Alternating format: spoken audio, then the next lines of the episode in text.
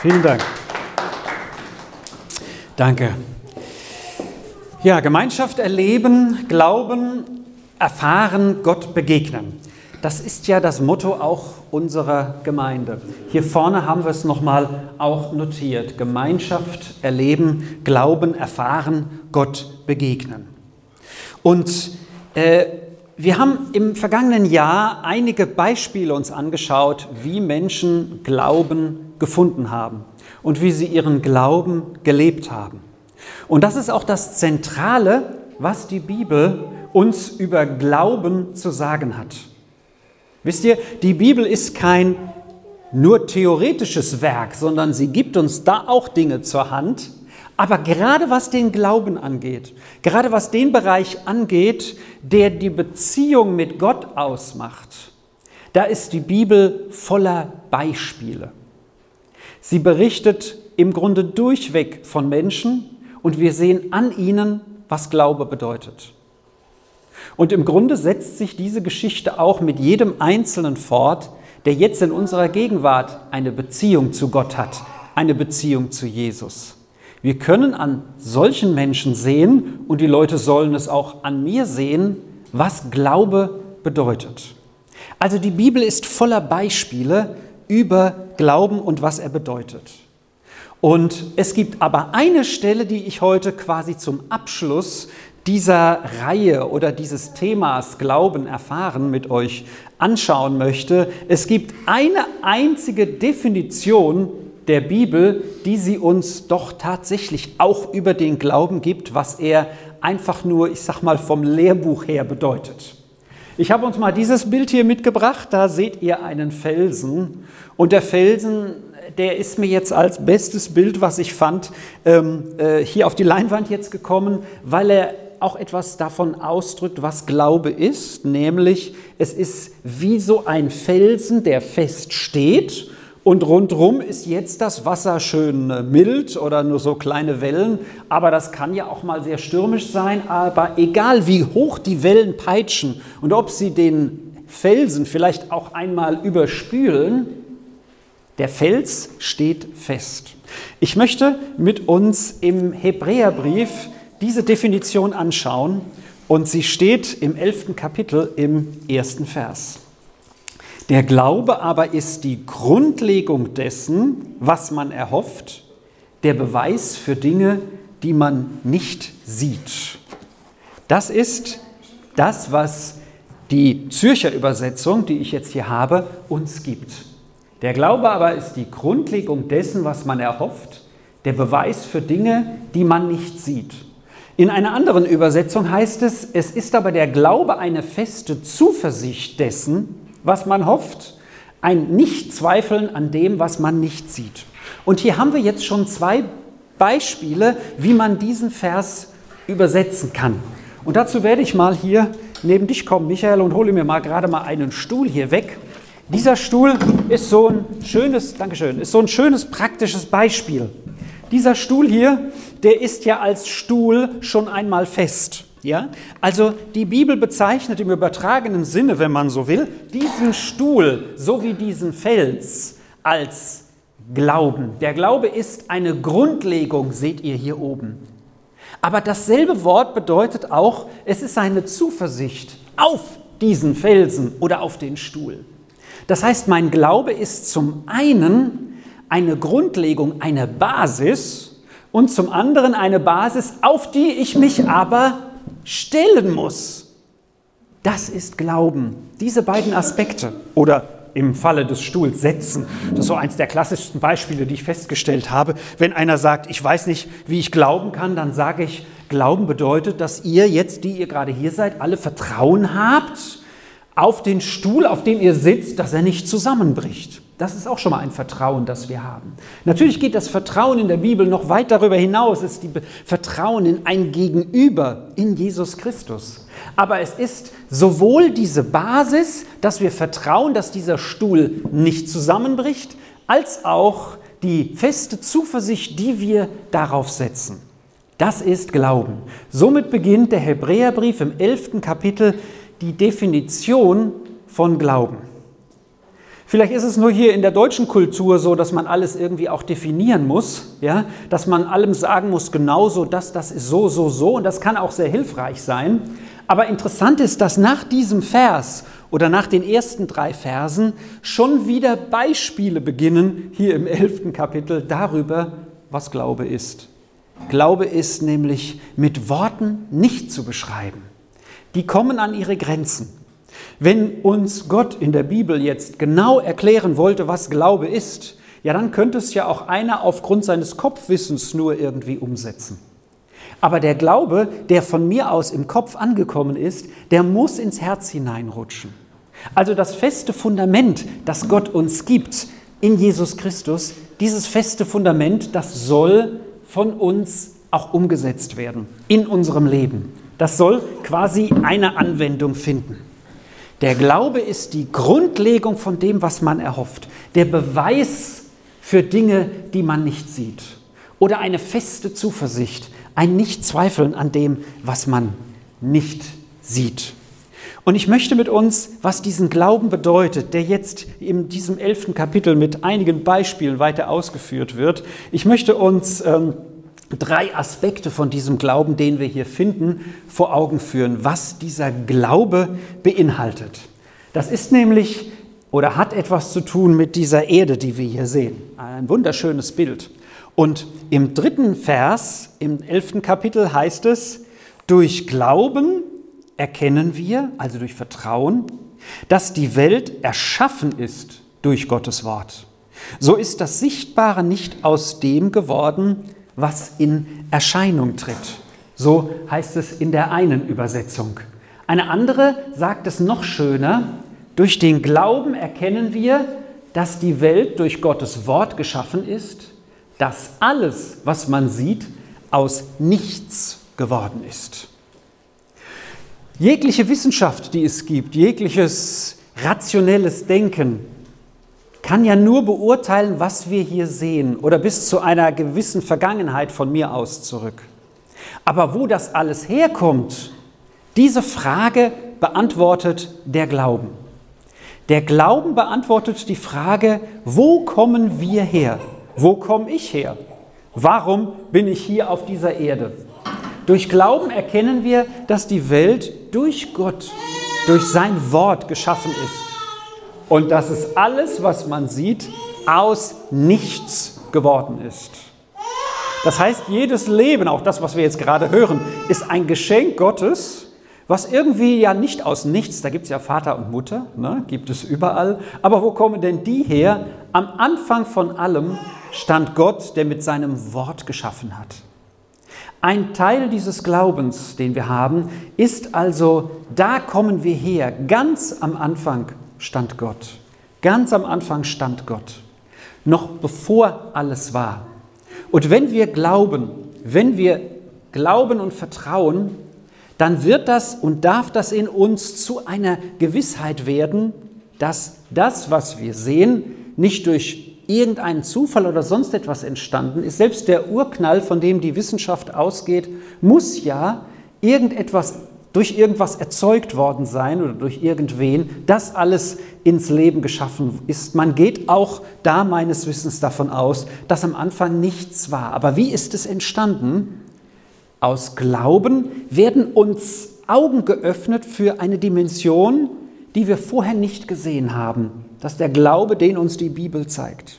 Du hast eine Situation in deinem Leben, wo du das siehst, was du nur vor Augen siehst. Aber du darfst dann beten dafür, dass deine Augen geöffnet werden für das, was schon da ist, was du aber bislang noch nicht gesehen hast.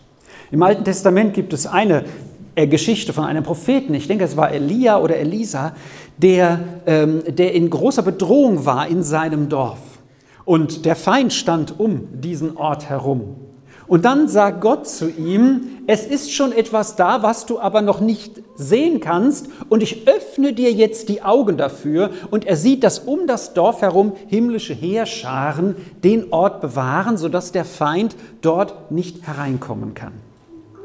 Also wir dürfen beten, ganz persönlich, Herr Jesus, öffne uns die Augen für die Situation, in der wir jetzt sind, was deine Perspektive dafür ist Und du wirst mir zeigen, Gott wird dir zeigen, wo er seine schützende Hand über dir gehalten hat, wo er in dieser Situation zu finden ist, wie er geholfen und gewirkt hat, wo er dich hindurchgeführt hat. Und das ist auch diese Geschichte äh, von den Spuren im Sand, eine Geschichte, die vor 20, vielleicht 30 Jahren im, in der christlichen Szene super erfolgreich wurde, nämlich, dass jemand ähm, quasi sich gesehen hat mit, seinem, mit seiner schwierigen Lebensvergangenheit und da waren zwei Spuren die ganze Zeit, die von ihm oder die von ihr in dem Fall und von Gott und dann war eine Zeit lang nur eine Spur zu sehen und dann sagt die Person zu Gott, ja sag mal, wo warst du denn in dieser Zeit? Wo ich hier in meinem Leben nur eine Spur sehe, habe ich alles allein machen müssen, bist du weg gewesen.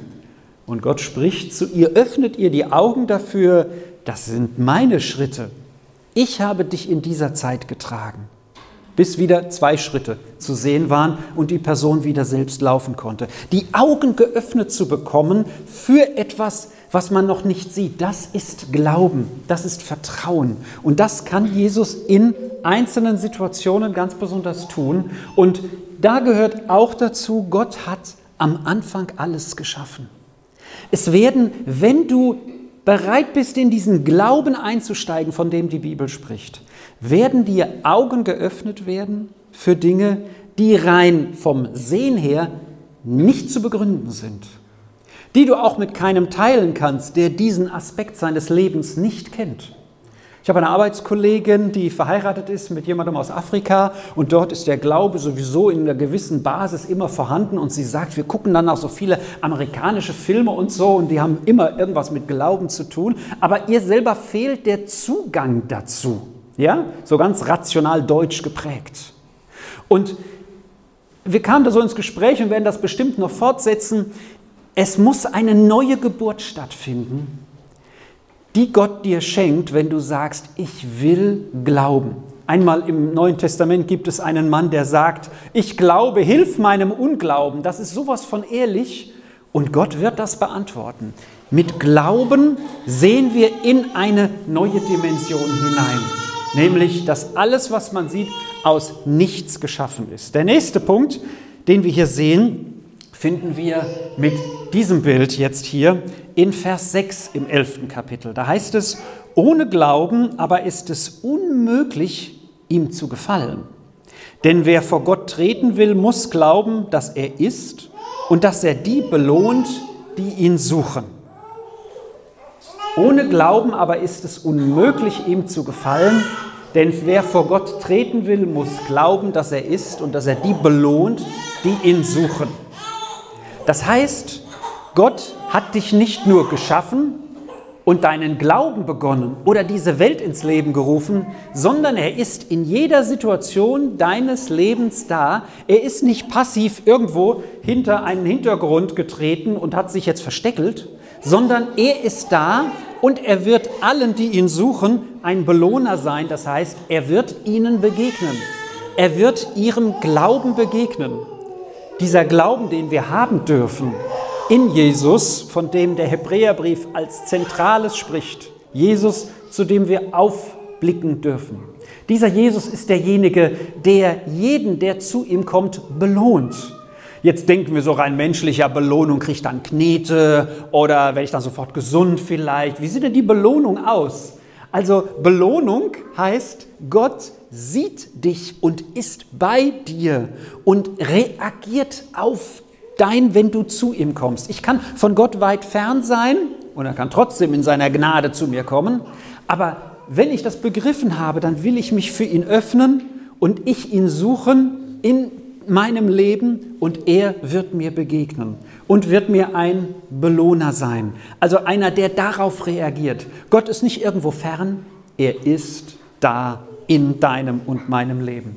Und der dritte Punkt, der hat mit diesem schönen Himmelsbild zu tun und mit dem Glauben hier im elften Kapitel im Hebräerbrief äh, von Abraham. Abraham wird hier als ein Beispiel für jemanden, der geglaubt hat, besonders herausgehoben. Und im 19. Kapitel heißt es, er, Abraham, rechnete damit, dass Gott auch die Macht habe, von den Toten aufzuerwecken. Abraham rechnete damit, dass Gott auch die Macht habe, von den Toten aufzuerwecken. Dahinter steht die Glaubensgeschichte von Abraham, dass er 100 Jahre, nein, nein, mit 100, also so viele Jahre waren es nicht, aber sehr, sehr viele Jahrzehnte warten müssen, bis zu einem Zeitpunkt, wo man eigentlich keine Kinder mehr bekommt, auch zur damaligen Zeit nicht bei dem Alter, er noch einen Sohn bekam, den Gott ihm versprochen oder zugesagt hatte, Isaak.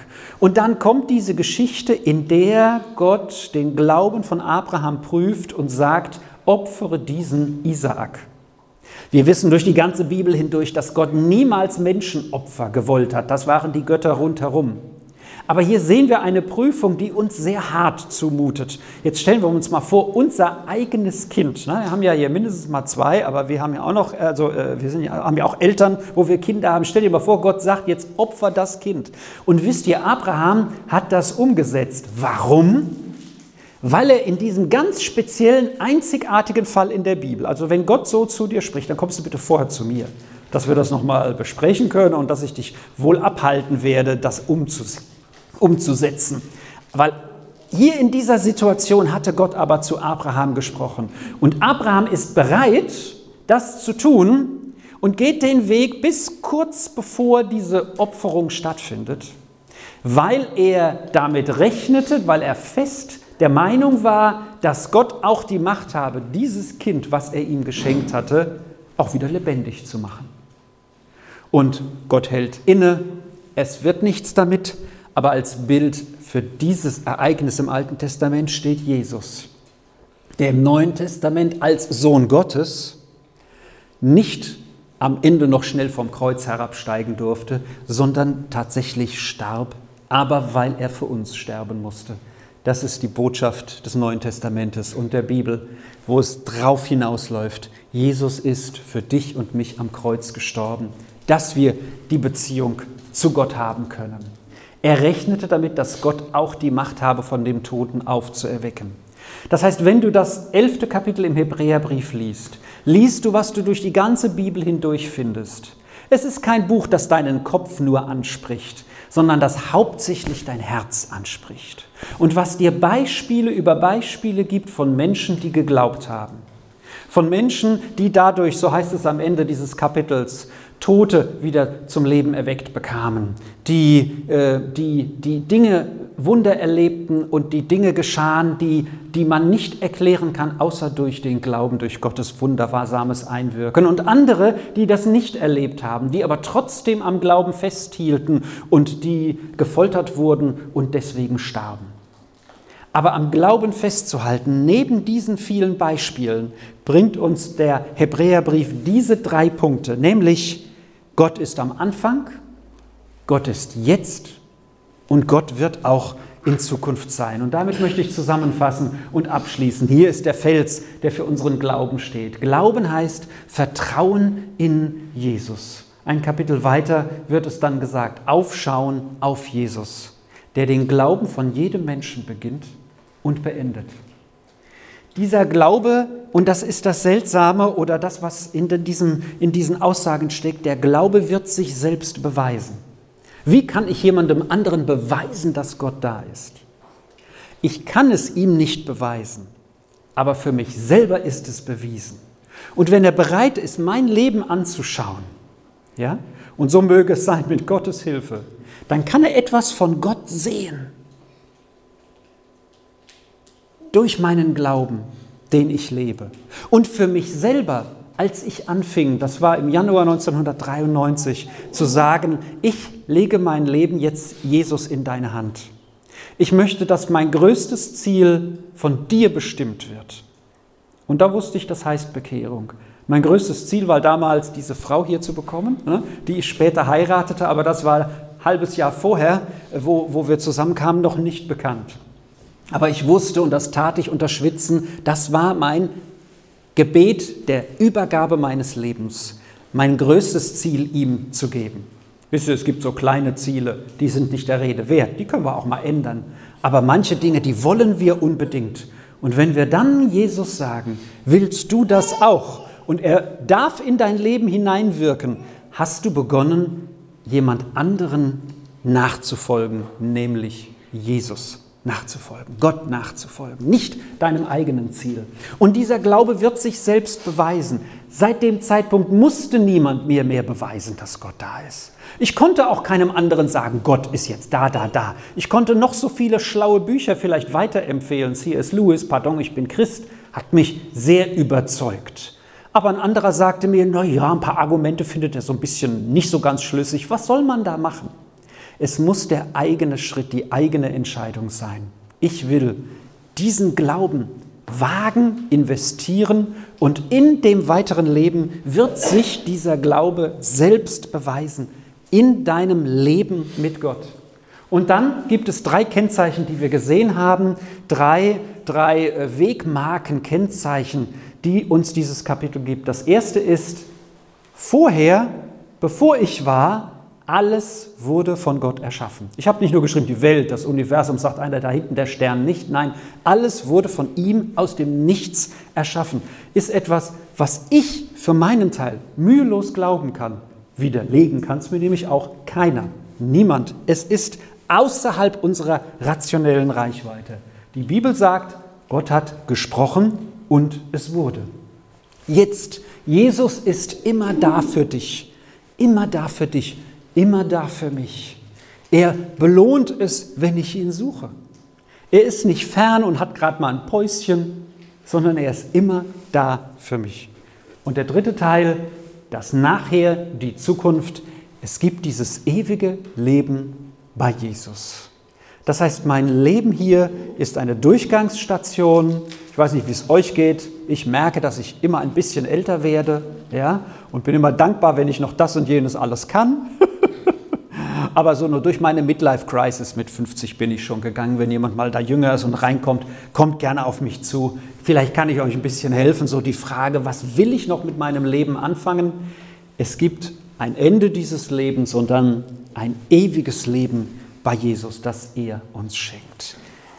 Gemeinschaft erleben, Glauben erfahren, Glauben erfahren und Gott begegnen. Ich möchte noch, dass wir im Moment stille sind und dann will ich noch beten.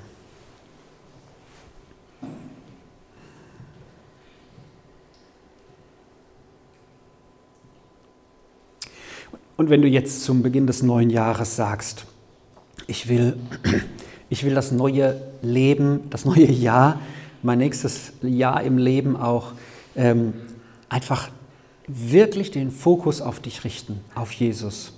Und wenn du sagst, Herr Jesus, hilf mir dabei, dann mach das jetzt im Glauben fest, im Vertrauen, weil Jesus auch dieses Jahr da sein wird. Und Jesus, ich danke dir dafür, dass du derselbe bist, gestern, heute und in alle Ewigkeit. Und dass du vor uns warst und in Zukunft sein wird und wir deswegen auch dieses Jahr und schon allein diesen Tag heute in deine Hand legen dürfen, weil du uns so sehr liebst, weil du alles für uns gegeben hast.